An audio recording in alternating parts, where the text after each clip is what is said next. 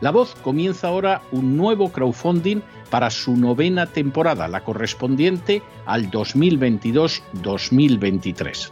Lo hace además en unos momentos en que la libertad de expresión está más amenazada que nunca en décadas en España, en Hispanoamérica y en el resto del mundo. Una vez más, como en las temporadas anteriores, está en sus manos la conclusión o la continuidad del programa La Voz. Debido a la crisis económica creciente, al cambio del dólar en relación con el euro y sobre todo a la censura del programa en redes con su correspondiente desmonetarización, en esta novena temporada nos vemos obligados a subir el objetivo hasta la cifra de 130.000 dólares. Con el crowdfunding se mantiene la emisión en directo, en abierto y de forma gratuita del programa a través de YouTube, iBox, SoundCloud, Spotify, Apple Podcasts, Google Podcasts, Tunnel y Stitcher. Además, por supuesto, de en cesarvidal.tv. De hecho, es este crowdfunding el que permitirá poder seguir emitiendo en cesarvidal.tv, ya que sin la continuidad de la voz no puede haber continuidad de contenidos en ese canal televisivo. Si la voz, tras la conclusión de esta temporada, no pudiera regresar en el mes de octubre, quizá no sucedería algo tan grave. Una vez más, habría quedado de manifiesto como tantas veces a lo largo de la historia de las naciones hispanas, que para muchos es preferible quejarse, protestar o amargarse a enfrentarse de manera práctica con un problema concreto. No pasaría nada. La voz simplemente dejaría de emitirse por la sencilla razón de que no hay suficientes personas dispuestas a asumir el apoyo de su causa, que es la de la libertad y de la verdad la de la información independiente y la opinión rigurosa, la de la lucha contra las tiranías y contra aquellos proyectos que pretenden convertir en esclavos a los seres humanos. Si piensan que merece la pena seguir escuchando día a día la voz, son ustedes bienvenidos a la hora de contribuir al nuevo crowdfunding que permitirá que puedan escuchar este programa radiofónico una temporada más. Muchas, muchas, muchas gracias por todo. God bless you. Que Dios los bendiga.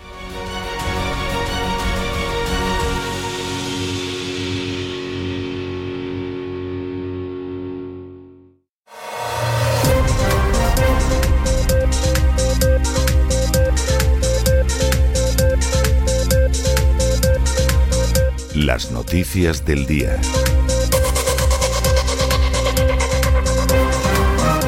Estamos de regreso y estamos de regreso después de ese editorial que hemos dedicado a las raíces del 4 de julio. Esto puede gustar o no puede gustar, pero la realidad es que el sistema americano se fundó sobre unas raíces sólidas y ha funcionado con luces y sombras, con errores, con equivocaciones, pero en general muy bien a lo largo de dos siglos aproximadamente, porque esas raíces eran la de la cosmovisión puritana, que era casi una quinta esencia de lo que fue la reforma del siglo XVI.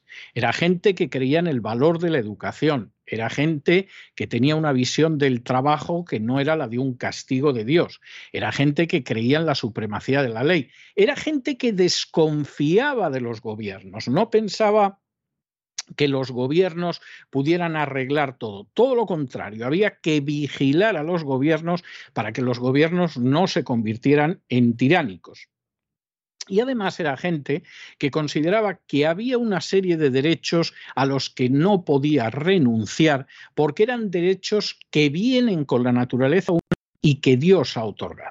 Eso de la concesión de derechos de políticos demagógicos era algo que era absolutamente impensable para los padres fundadores de Estados Unidos.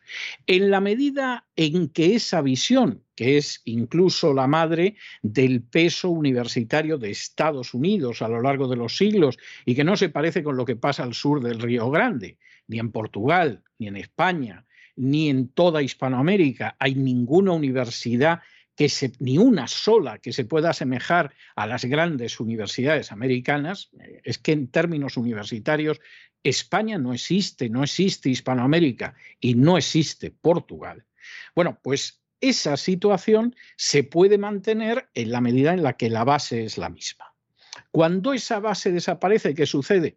Pues hombre, que el edificio aguanta un tiempo, pero llega un momento en que se colapsa. Esa es la tristísima realidad en Estados Unidos y en cualquier país. Al final, esto es como un rosal. Usted eche mano de una rosa preciosa del rosal y córtela y la rosa en agua le va a aguantar un tiempo, pero al final, separada del rosal, se agosta, se pudre y se le cae todo. Y eso es lo que está pasando con el sistema americano. Y no hay nada más que ver a los grandes políticos del sistema americano para darse cuenta de que es así. ¿Quién es el presidente? El presidente es un personaje que va a tener que ver con los puritanos, si es católico, se lleva de maravilla con los jesuitas y eso sí, ¿eh? el aborto y la ideología de género la va empujando a martillazos el católico diabólico será, porque se llevará muy bien con el Papa, pero realmente es un personaje empeñado en facilitar el aborto en todo el territorio nacional, haya dicho lo que haya dicho el Tribunal Supremo. ¿Qué pasa con la señora Pelosi? Pues otra igual. Y por cierto, una católica que sí, habrá por ahí un obispo que ha dicho que no la da de comulgar, pero es que ha estado en el Vaticano hace cuatro días en una misa celebrada por el Papa Francisco y váyase a comulgar. O sea que esta es la situación que hay. ¿Puede uno pensar que políticos corruptos, católicos, que por supuesto son católicos a la hora de comulgar, de darse besos con el Papa, pero no a la hora, por ejemplo, de defender la vida, ni mucho menos, ¿puede uno esperar que el sistema americano aguante eso? Bueno, lo puede aguantar por un tiempo, lo puede aguantar por un tiempo, pero hay un momento en que hasta el mejor sistema no aguanta. Depende de lo que voten los electores, depende de los políticos que en un momento determinado van adelante. Y en estos momentos Estados Unidos está en una generación crucial en la que buena parte de su población está aumentando con poblaciones foráneas que no tienen ni idea de lo que es la democracia, ni la menor idea hacia la izquierda o hacia la derecha. Y que además tienen toda una idea que viene de ese asistencialismo católico que sirve para arruinar naciones, que es que el Estado me tiene que dar todo, me lo tiene que dar hecho y a ser posible, pues de una manera que, bueno, el país se arruina y por eso me voy a Estados Unidos a que se forme un sistema que también arruine los Estados Unidos y ya no hay sitio donde ir. O sea, esa es la tristísima realidad y más vale que la enfoquemos y que la asumamos tal y como es. Si Estados Unidos continúa en la línea de los padres fundadores, que por cierto fueron muy claros en cuanto a la inmigración, por ejemplo, padres fundadores como Jefferson tenían muy claro que en Estados Unidos no tenían que entrar ni franceses ni españoles. ¿Por qué? ¿Por racismo? No. Él lo explicaba. Porque los españoles y los franceses proceden de regímenes despóticos. Llevan incorporado el régimen despótico y como lleguen masivamente a Estados Unidos, destruyen la República. Esto lo decía también Benjamin Franklin. Es decir, tenemos que tener mucho cuidado con la gente que viene, porque en un momento determinado puede ser una proporción tan importante del país que acabe destruyendo la República simplemente porque no tienen ni idea de lo que son las instituciones republicanas. Y esto lo decían ya a finales del 18, inicios del 19. Fíjense ustedes lo que dirían ahora, seguramente llorando a lágrima viva, a inicios del siglo XXI.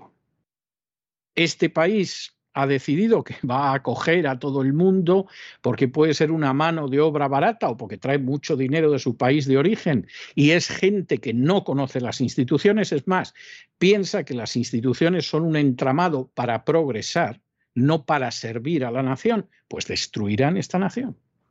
Y esto hay que decirlo ahora. Seguramente a la vuelta de unos años ni se podrá decir, será hasta ilegal plantearlo. Pero esa es la realidad. Y en la medida en la que Estados Unidos se aparte del pensamiento de los padres fundadores, va cavando su propia tumba. Los padres fundadores, por ejemplo, insistieron en que Estados Unidos jamás, jamás, jamás tenía que estar implicado en alianzas militares permanentes. Estados Unidos podía aliarse ocasionalmente con un país o con otro en tiempo de guerra, pero jamás en alianzas militares permanentes, jamás. Bueno, pues Estados Unidos ha decidido, y con Biden la cosa todavía ha pisado más el acelerador, que va a estar en alianzas militares permanentes. Bueno, pues de momento está destrozando la economía de sus aliados, que en algún momento se la van a devolver, y además está empezando a destruir su economía. Si además Estados Unidos, por obra y gracia de políticos como Biden y Pelosi, aceptan ser solo una parte de la agenda globalista, pues adiós, Estados Unidos desaparecerá, pues como han desaparecido otras grandes naciones a lo largo de la historia, aunque quede algo de recuerdo y algo de esa gran nación. Alemania, pues no es que se abriera la tierra y se la tragara, pero ahí tienen ustedes una Alemania que, aunque sea la primera potencia económica europea, no es ni una sombra de lo que ha sido en algún momento de su historia. Y con Estados Unidos podría suceder algo muy parecido. Y cuando no se quieren aprender las lecciones de la historia y cuando se pontifica sin conocerla, bueno, pues los resultados son tremendos. De ahí veníamos. Y antes de entrar en el boletín de noticias, yo tengo que recordarles brevemente dos anuncios. Uno, que todavía les quedan a ustedes cinco días para participar en el crowdfunding de la voz. Ustedes saben que hace ya semanas que pasamos la raya que necesitábamos, gracias a Dios, para poder tener esa novena temporada de la voz. Pero ha habido gente que ha seguido colaborando y, por supuesto, si quieren ustedes seguir colaborando con el crowdfunding de la voz, que sepan, que sepan ustedes que todavía les quedan cinco días. Y segundo anuncio, a las 12 horas de la noche del 15 de julio, es decir, esto ya va a ser la semana que viene, concluye el plazo de presentación de novelas para el premio de novela cristiana César Vidal que otorga la Agustin Agency. Por cierto, decirles que hasta la fecha se han presentado al premio como una treintena de novelas. Y en este sentido, bueno, pues todavía tienen ustedes tiempo hasta las 12 de la noche del 15 de julio del 2022 y si quieren conocer las bases, si quieren ver en qué consiste el premio, etcétera, etcétera, no tienen nada más que ir a la página web de www.cesarvidal.com o a www.theagustinagency.com. Y ahí pueden encontrarlo. Y en fin, si en algún momento tenían una novela, si estaban a punto de acabar una novela, etcétera, bueno, que sepan ustedes que les quedan 11 días. No está mal para revisar una novela y todavía presentarla. Y ya después de estos prolegómenos, entramos en nuestro boletín de noticias y como siempre empezamos con España. Es fantástica la primera noticia que les damos porque demuestra hasta qué punto España no ha dejado de ir en barrena para ir hacia la suspensión de pagos y, por supuesto, dentro de esa visión tan distinta de la visión del 4 de julio de los Estados Unidos a la hora de crear un sistema democrático, pues el gobierno español sigue siendo un gobierno que se mueve con la mentalidad, la cosmovisión, la estructura mental del antiguo régimen. Es decir, unas castas privilegiadas que viven fundamentalmente de los sectores de la población que producen en mayor o menor medida, las clases medias, y que se apoya además en las clases por debajo de las clases medias a las que se le arrojan migajas pues para que digan viva el rey o para que en un momento determinado como era tan común en la historia de España cuando el rey iba en carroza pues quitaran los caballos y la gente tirara del carro de caballos del rey de manera que esta era una cosa que la gente le parecía maravillosa. Bueno, sustituir a un animal de tiro, por lo visto, para muchos españoles es ideal. Yo nunca lo he entendido, me parece degradante, pero es verdad que a lo largo de la historia muchos españoles lo han visto maravilloso, eso de tirar del carro de las castas privilegiadas. ¿Qué ha decidido el gobierno? Bueno, pues el gobierno de entrada mm, en una decisión que le viene a la economía española como una pedrada en el ojo, se ha comprometido a que el gasto de defensa en España se lleve el 2% del Producto Interior Bruto, que va a ir fundamentalmente al complejo militar industrial de los Estados Unidos. Es decir, a compraventa de armas. No crean ustedes que va a ir en absoluto a favorecer la situación económica de eh, la tropa, de los oficiales. Esto va a ir a la industria armamentística. Y aquí Pedro Sánchez, que ha decidido que, vamos, hace lo que sea con tal de que el emperador Biden le dé su respaldo, pues evidentemente ha decidido que va a comprometer el 2% del Producto Interior Bruto. Sumen ustedes el 1% que se lleva la Iglesia Católica del Producto Interior Bruto y en un par de fruslerías, ahí tienen el famoso 3% del Producto Interior Bruto que se llevan. Bueno, ¿y cómo hacemos esto digerible? Porque claro, la gente en su mayoría esto no lo sabe, si lo supiera con los agobios y los sudores que ya está pasando y no hemos llegado a la parte fuerte de la crisis, seguimos viviendo la crisis del 2008, pero Todavía la crisis esta, la gente no es consciente de ello, solo que van más ahogados que de habitual. Esto, ¿cómo lo vamos a arreglar? Y sobre todo, ¿cómo vamos a maquillar las cifras de desempleo? Pues muy sencillo.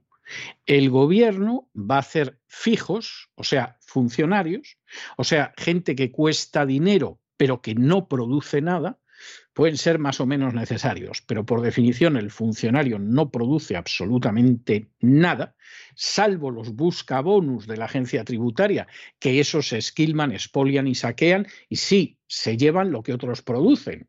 Algo aportan, pero no por sí mismos, sino por lo que quitan a los que efectivamente producen riqueza, bueno, pues el gobierno ha decidido que va a hacer fijos y funcionarios a 67.300 sanitarios que ya van a ser funcionarios para toda la vida a vivir a costa de las pobres clases medias a las que roban a manos llenas, con razón o sin ella, los sicarios de la agencia tributaria.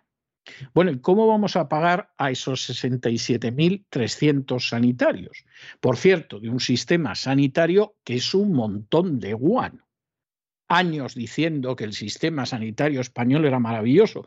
Bueno, una de las cosas que ha quedado de manifiesto, de manifiesto, en la dichosa crisis del coronavirus es que el sistema sanitario español es caca de la vaca. Y otra de las cosas que ha empezado a descubrirse, porque esto tampoco se sabía, pero ha empezado a filtrarse, aunque sea poco a poco, durante la crisis del coronavirus, es que hay muchísimos médicos que reciben dinero de la industria farmacéutica. Y por lo tanto, pues callan sobre los efectos de las vacunas, recomiendan las vacunas o recetan determinadas medicinas porque reciben en ese sistema sanitario que, insistamos, que va a ser de lo mejor del mundo. Es totalmente tercermundista y con lo que cuesta más. Y si no fuera por el apuntalamiento que hace la sanidad privada, bueno, se colapsaría totalmente. Bueno, pues aquí llega Pedro Sánchez y dice, vamos a tener solo en sanidad más de 67.000 pesebres más. Esto aproximadamente si lo multiplican ustedes por cuatro, que es lo que suele ser más o menos una familia, implica que aquí Pedro Sánchez se asegura un cuarto de millón de votos. No es ninguna tontería. Y un cuarto de millón de votos cuando ha habido elecciones importantes en la historia de España que se han decidido sobre la base de 200.000 votos. No es ninguna tontería. De manera que en fin, hay quien dice que es imposible que Pedro Sánchez siga siendo presidente del gobierno después de las próximas elecciones. Hombre, fácil no es. Puede dejar de serlo. Pero no se les ocurra a ustedes pensar que es imposible, que eso está descontado, que no puede suceder, porque Pedro Sánchez está haciendo todo lo posible para que haya una serie de pesebres que por supuesto pagan las clases medias cada vez que les quitan dinero los busca bonus de la agencia tributaria y con eso intentar mantenerse en el poder. Por supuesto, aquí ni los buscabonus de la agencia tributaria, ni los distintos políticos, ni las castas privilegiadas, ni los que tienen un pesebre, les importa una higa lo que suceda con España o con el sufrido pueblo español. Eso es como pedir al carnicero que degüella corderitos que sienta compasión por los corderitos que degüella. Si acaso, cuanto más eh, corderitos haya a los que reban el cuello, mejor.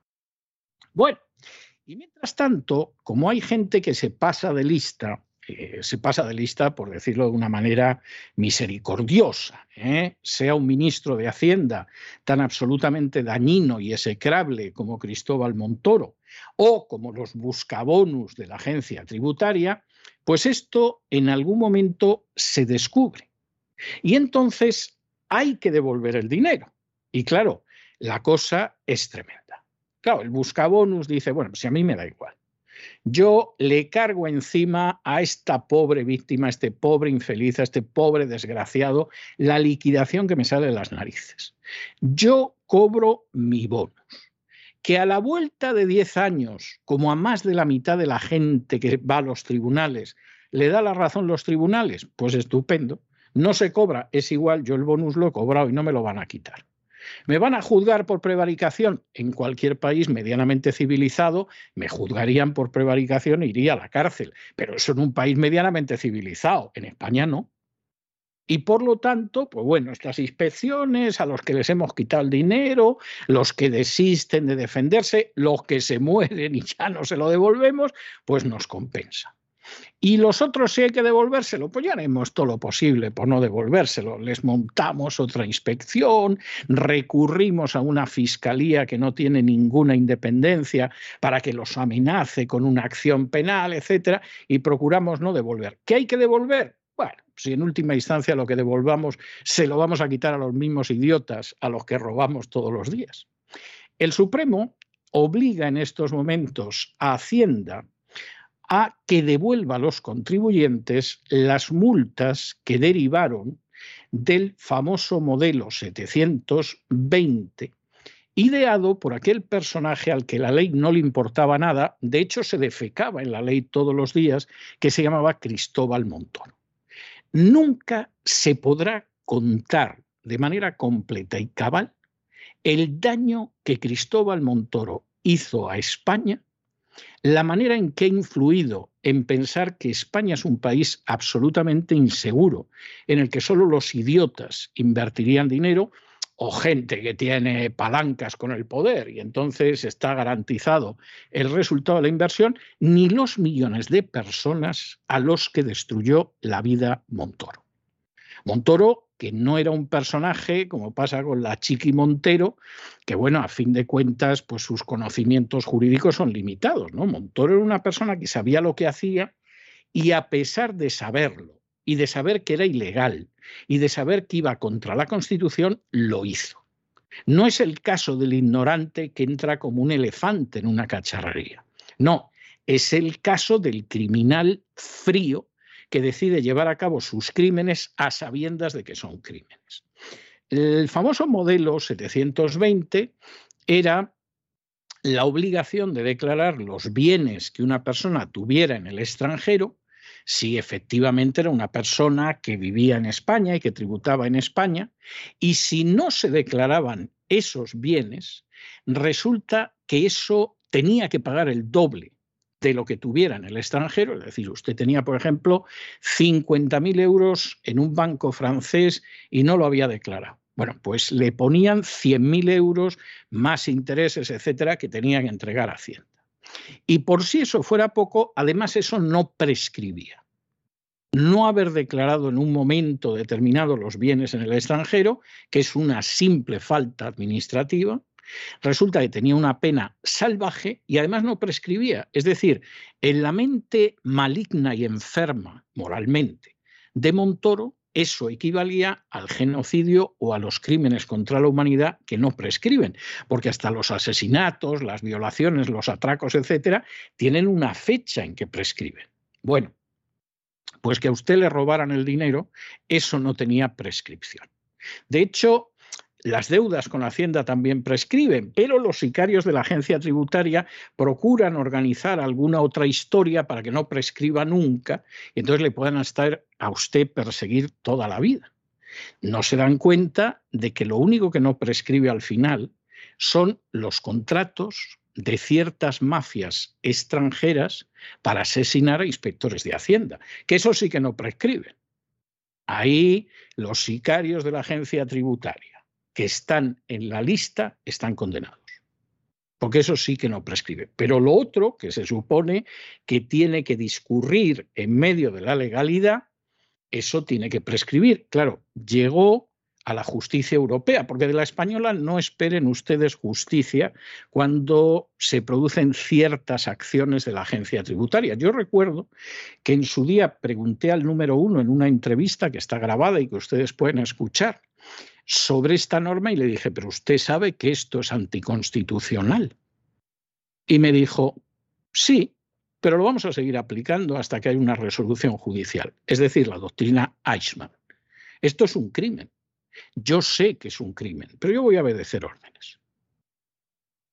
Bueno, pues esto es lo que pasa. Llegó la justicia europea, dijo esas multas usted las tiene que devolver, es impresionante que usted pretenda que esto no prescribe, además la cuantía de las multas es una salvajada propia de una mente como la de Montoro y al final la justicia europea da la razón a los contribuyentes españoles casi a 10 años de distancia. Por cierto, mañana le dedicaremos un editorial a Montoro porque hay otra de sus normas infernales que ha tumbado también hace muy poquitos días la justicia europea. ¿Y esto quién lo paga? Pues lo vuelven a pagar ustedes. Porque ahora a esa gente hay que devolverle el dinero. La agencia tributaria hará todo lo posible para no devolver nada, como siempre. Como otros delincuentes que yo he conocido, la agencia tributaria aplica el principio de que de euro que entra, euro que no sale. Yo cuando esta frase se la oigo a alguien, ya sé que es un ladrón. Y además es un ladrón que practica el latrocinio de manera sistemática. Aquí euro que entra, euro que no sale. Hombre, pero si se lo han prestado a usted, si se da la circunstancia y lo tiene que devolver, euro que entra, euro que no sale. Usted es un ladrón y me da igual que su latrocinio lo haga con un carnet de la agencia tributaria o apelando a los principios más santos que pueda haber en el mundo. Usted es un ladrón, pero un ladrón, ladrón, ladrón. De esos que, como dice la Biblia, no entrarán en el reino de los cielos. Bueno, pues ahora hay que devolver el dinero de la norma de Montoro. ¿Y quién va a pagar ese dinero? Pues vosotros, queridos niños. Porque desde luego los buscabonus no lo van a poner. La actual ministra de Hacienda, la señora Montero, ni loca. En todo caso, se gastará el dinero que tenga en caja. Y Montoro, Montoro está a ver si puede seguir en la pomada para no acabar en la cárcel, que es donde, según numerosos indicios, debería estar desde hace años. Y esta es la historia que hay, no hay otra y nos vamos a Hispanoamérica y concretamente a Chile. En su día, en su día, recuerden ustedes, los oyentes habituales de la voz lo saben, nosotros les advertimos de lo que iba a pasar en Chile. Cuando algunos estaban hablando de que si es que, claro, había subido el precio del transporte, que la vida se ponía muy difícil, desde el primer momento les advertimos de que había una acción de la agenda globalista contra Chile. Les señalamos quién financiaba esa acción, entre otros George Soros. Les dijimos además desde cuándo venía financiando y al menos una parte del dinero que había dado. Les señalamos que iban detrás no de que se mantuviera el precio del transporte urbano en unos límites razonables, sino de cambiar la Constitución. Todo esto se lo dijimos desde el primer día, todo esto se ha cumplido. ¿Por qué? Hombre, pues porque es la típica revolución de la agenda globalista. En Chile a diferencia de lo que pasó en el golpe de Ucrania de 2014 o en otras partes del mundo, no han necesitado utilizar francotiradores británicos que mataran a la gente desde las azoteas para culpar al gobierno. Pero si lo hubieran necesitado, lo hubieran hecho, como hicieron en Ucrania en el 2014. Y Chile se ha encontrado en ese proceso de constitución. La constitución es un engendro heteróclito, repugnante, de constitución globalista que va a convertir a Chile en un mero protectorado, en una simple colonia sin libertad, ni independencia, ni cosa que es el ni soberanía de la agenda globalista. ¿Y qué pasa con la gente? Bueno, pues que en estos momentos las encuestas dicen que la mayoría de los chilenos va a votar que no. Miren ustedes, si la mayoría de los chilenos vota que no a este proyecto de constitución, tienen la posibilidad de salvarse todavía. Que no votan que no, pues ya su paso a convertirse en un mero protectorado, en una simple colonia, sin libertad, sin independencia y sin soberanía, sometida ante los oligarcas de la agenda globalista, estará sellado. Y los tontos se pensarán que esto es una cuestión de izquierdas y derechas sin darse cuenta de lo que hay detrás. Porque esa constitución la está apoyando desde la Iglesia Católica al Partido Demócrata en los Estados Unidos y al presidente Biden. Gente que supuestamente no es la izquierda revolucionaria ni cosa parecida. ¿eh? Pero no tienen nada más que ver ustedes quiénes son los asesores de Petro en Colombia o de Boric en Chile. Y por ahí aparecen los Clinton, y por ahí aparece la Fundación Rockefeller, y por ahí aparece Soros, que ninguno de ellos me parece a mí que sean revolucionarios vestidos con el uniforme verde oliva. Aunque algunos, con tal de no pensar, les gustaría creer que es así. Esto es agenda globalista en vena. Y los chilenos tienen por lo menos un cartucho que pueden disparar en pro de su libertad, y es votar que no a ese proyecto de constitución. Bueno, y en Ecuador ya saben ustedes que llegaron a un acuerdo. Lasso se dio cuenta de que se había librado de que lo destituyeran verdaderamente por los pelos y por lo tanto decidió llegar a alguna especie de acuerdo con el presidente de la Confederación de Nacionalidades Indígenas, Leónidas Iza. Bueno, Leónidas Iza ha declarado hoy en un juicio, acusado de cometer un delito de paralización de servicio público, etcétera. Miren ustedes, tenemos la sospecha de que eh, Leónidas Iza va a salir bien parado de todo esto. ¿Y por qué pensamos eso? Hombre, pues pensamos eso porque la verdad es que mucha confianza en la institucionalidad, por utilizar un término muy manido últimamente del Ecuador, no tenemos y pensamos que va a salir con bien, porque al final Ecuador reproduce un sistema que evidentemente no es el sistema que se dieron los rebeldes americanos un 4 de julio, como hoy, sino que es un sistema que recuerda todos esos sistemas de esa cosmovisión hispano-católica, en la cual puede haber una apariencia mayor o menor de democracia, pero finalmente son las castas privilegiadas las que reparten cartas y sobre todo recogen beneficios. Y en estos momentos, como es el caso del ASO, intentan llegar a un ten con ten con la agenda globalista porque piensan que es la manera de poder seguir siendo castas privilegiadas que se llevan buena parte de los beneficios. Bueno, y nos vamos a internacional. Y la verdad es que las noticias en internacional parece que no son muy similares a los que nos cuentan los organismos de propaganda en Occidente. Porque el ejército ucraniano, una vez más, ha sido derrotado y ha tenido que retirarse. Nadie sabe dónde han ido esos 50 mil millones de dólares que hemos enviado los ciudadanos americanos a Zelensky. Que le han dado algún empleo no nos cabe la menor duda, pero evidentemente no parece que vaya al esfuerzo bélico 50 mil millones de dólares. Con la situación que atraviesa los Estados Unidos, que si el presidente tuviera decencia no mandaría ni un solo dólar a Ucrania. Pero claro, es que en Ucrania trataron muy bien a su hijo Hunter. De modo que esta es la, la situación que hay. Bueno, pues este fin de semana las Fuerzas Armadas ucranianas cosecharon la enésima derrota militar. Rusia declaró que toda la República Popular del Lugansk estaba absolutamente liberada y en estos momentos están retirando las minas de Lysychansk, que era el último baluarte que tenían los nacionalistas ucranianos en el Lugansk. Esto no es poco. Eh, en medio de esta situación, pues evidentemente, dado que la OTAN ha decidido librar la guerra en Ucrania hasta la muerte del último ucraniano, esto se puede prolongar. Pero ya no tienen ustedes nada más que leer la manera en que van cambiando de dirección los medios de comunicación, por ejemplo en España, El País o La Razón, la Razón publicaba este fin de semana un editorial de su director, de Francisco Maruenda, donde efectivamente pues, reconocía que Rusia está ganando esta guerra por goleada, que Ucrania no la puede ganar y que hay que llegar a algún acuerdo porque esto va a ser peor.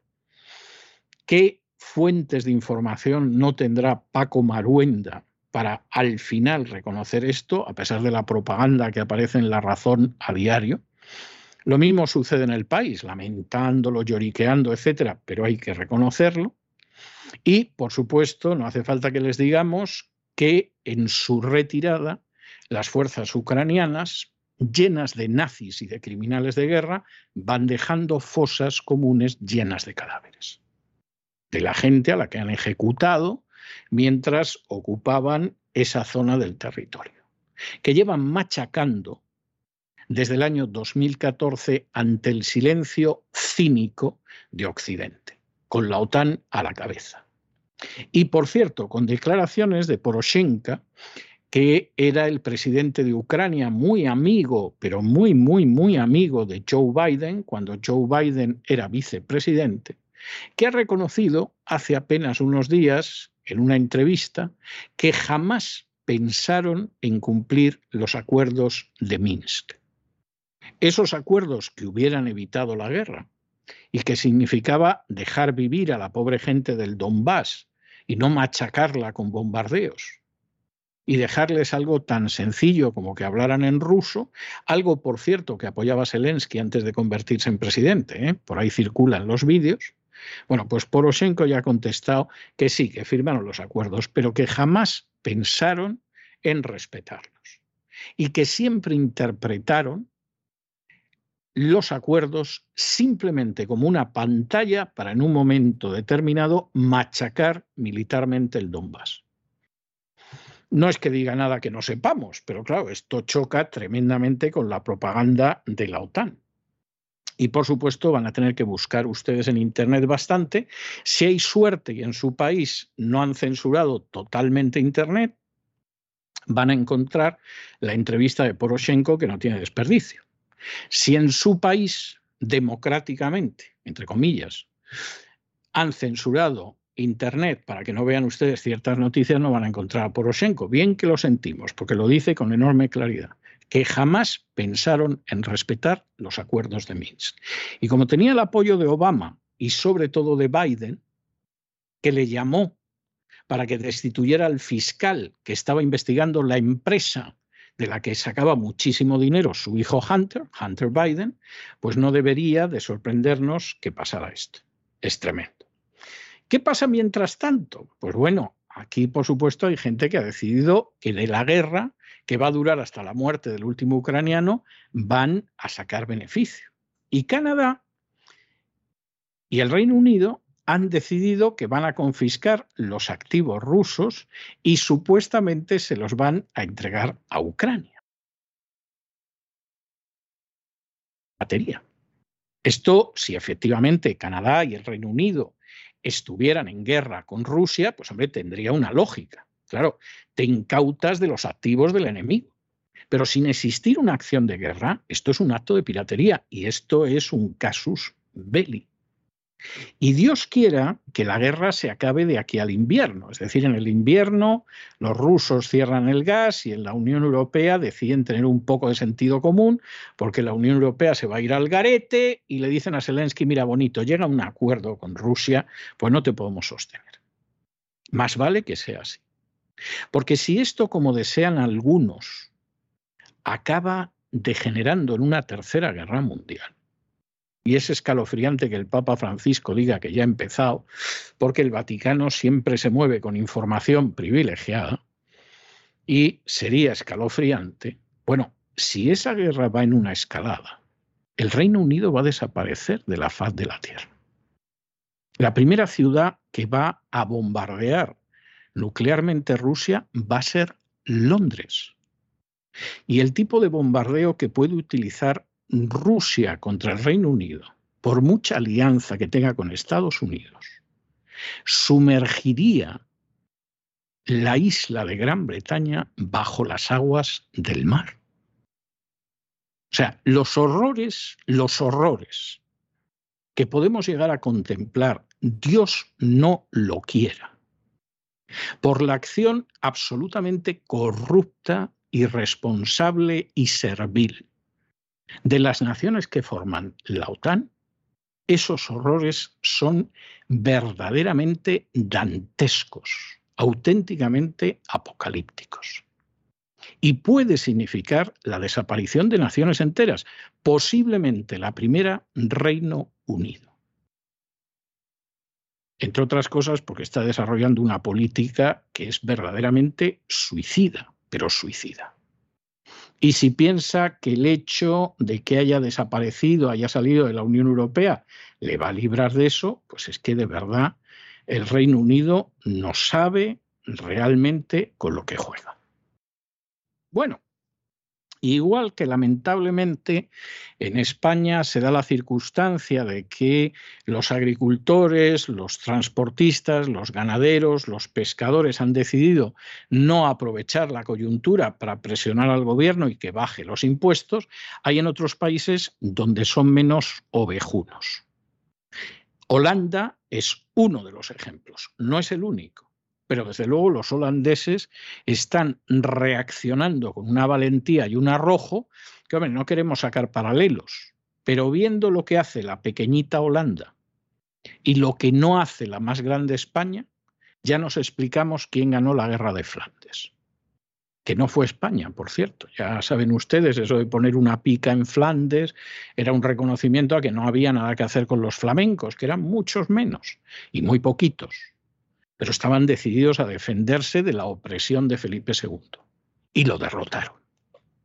Cuando hay un pueblo decidido, se acaba imponiendo, siempre que esté dispuesto a asumir costes y, a comportarse de una manera gallarda. Cuando el pueblo es ovejuno, pues pasa todo lo contrario. ¿Qué pasa con los agricultores y los ganaderos holandeses? Pues que bloquean carreteras, autopistas, puertos, aeropuertos, por la sencilla razón de que el gobierno ha decidido que reduzcan las emisiones de nitrógeno entre un 30 y un 70%. ¿Y esto qué significa? Bueno, pues esto significa, no se rían ustedes, que es la verdad, que sobre todo las famosas vacas holandesas, con sus ventosidades, reducen esas emisiones, provocan un caos en la atmósfera, en el aire respirable. Los que hemos estado en Holanda alguna vez nunca lo pensamos, no nos daba la sensación de que las vacas holandesas, aparte del queso, la mantequilla y la leche, que son excelentes, pues estuvieran provocando un desastre ecológico, pero sí, sí, la agenda globalista lo dice. Y esto implica que el plan de gobierno se va a traducir en el cierre de centenares de granjas que van a tener que matar miles de cabezas de ganado, aproximadamente el 30% de lo que es la eh, cabaña ganadera que tiene Holanda. Las están matando también las cabezas de ganado por decenas de miles y no hay resistencia. Claro, como España empezó a agachar la cabeza cuando entró en la Unión Europea, y tuvo que matar vacas, y tuvo que matar corderos, y tuvo que reducir la pesca que iba a tener, y tuvo que deshacerse de la producción lechera. España ya entró quitándose las bragas. Y parece ser que los agricultores en todas estas décadas se han acostumbrado a someterse por unos centimillos. Pero los holandeses no. Y como efectivamente el gobierno pretende cerrar las granjas para reducir el nitrógeno, porque es que, es que realmente las vacas, bueno, tienen unas ventosidades en Holanda que, que, vamos, se van a cargar la atmósfera, pues aquí evidentemente agricultores y ganaderos holandeses han puesto pie en pared, lo que no hacen los españoles para vergüenza suya y desgracia de sus hijos y de los hijos de sus hijos, y están dispuestos a resistir. Y vamos a ver si en Holanda acaba ganando la agenda globalista o acaba ganando gente como los agricultores y ganaderos que son los que dan de comer a los holandeses. Vamos a ver, vamos a ver. Y hasta aquí hemos llegado con nuestro boletín de esta noche. Y ustedes no se vayan, no se vayan porque vamos a regresar enseguida con el despegamos y ese repaso que hace don Lorenzo Ramírez a la economía nacional e internacional. Pero después de eso, después de eso, ya lo saben que como todos los lunes tenemos un programa doble y sesión continua dedicado a la cultura hispánica. Primero vamos a acercarnos a la SIFO España, porque ya existe España, ya no es Iberia ni Hispania, ya es España desde Leovigildo. Y hoy vamos a hablar de uno de sus hijos, de Recaredo, que va a imprimir un impulso a España que podría decirse que llega hasta el día de hoy, y no crean que exagero. Y después de eso tendremos a doña Sagrario Fernández Prieto para que nos enseñe a hablar y a escribir correctamente en español. De manera que no se vayan, que regresamos enseguida.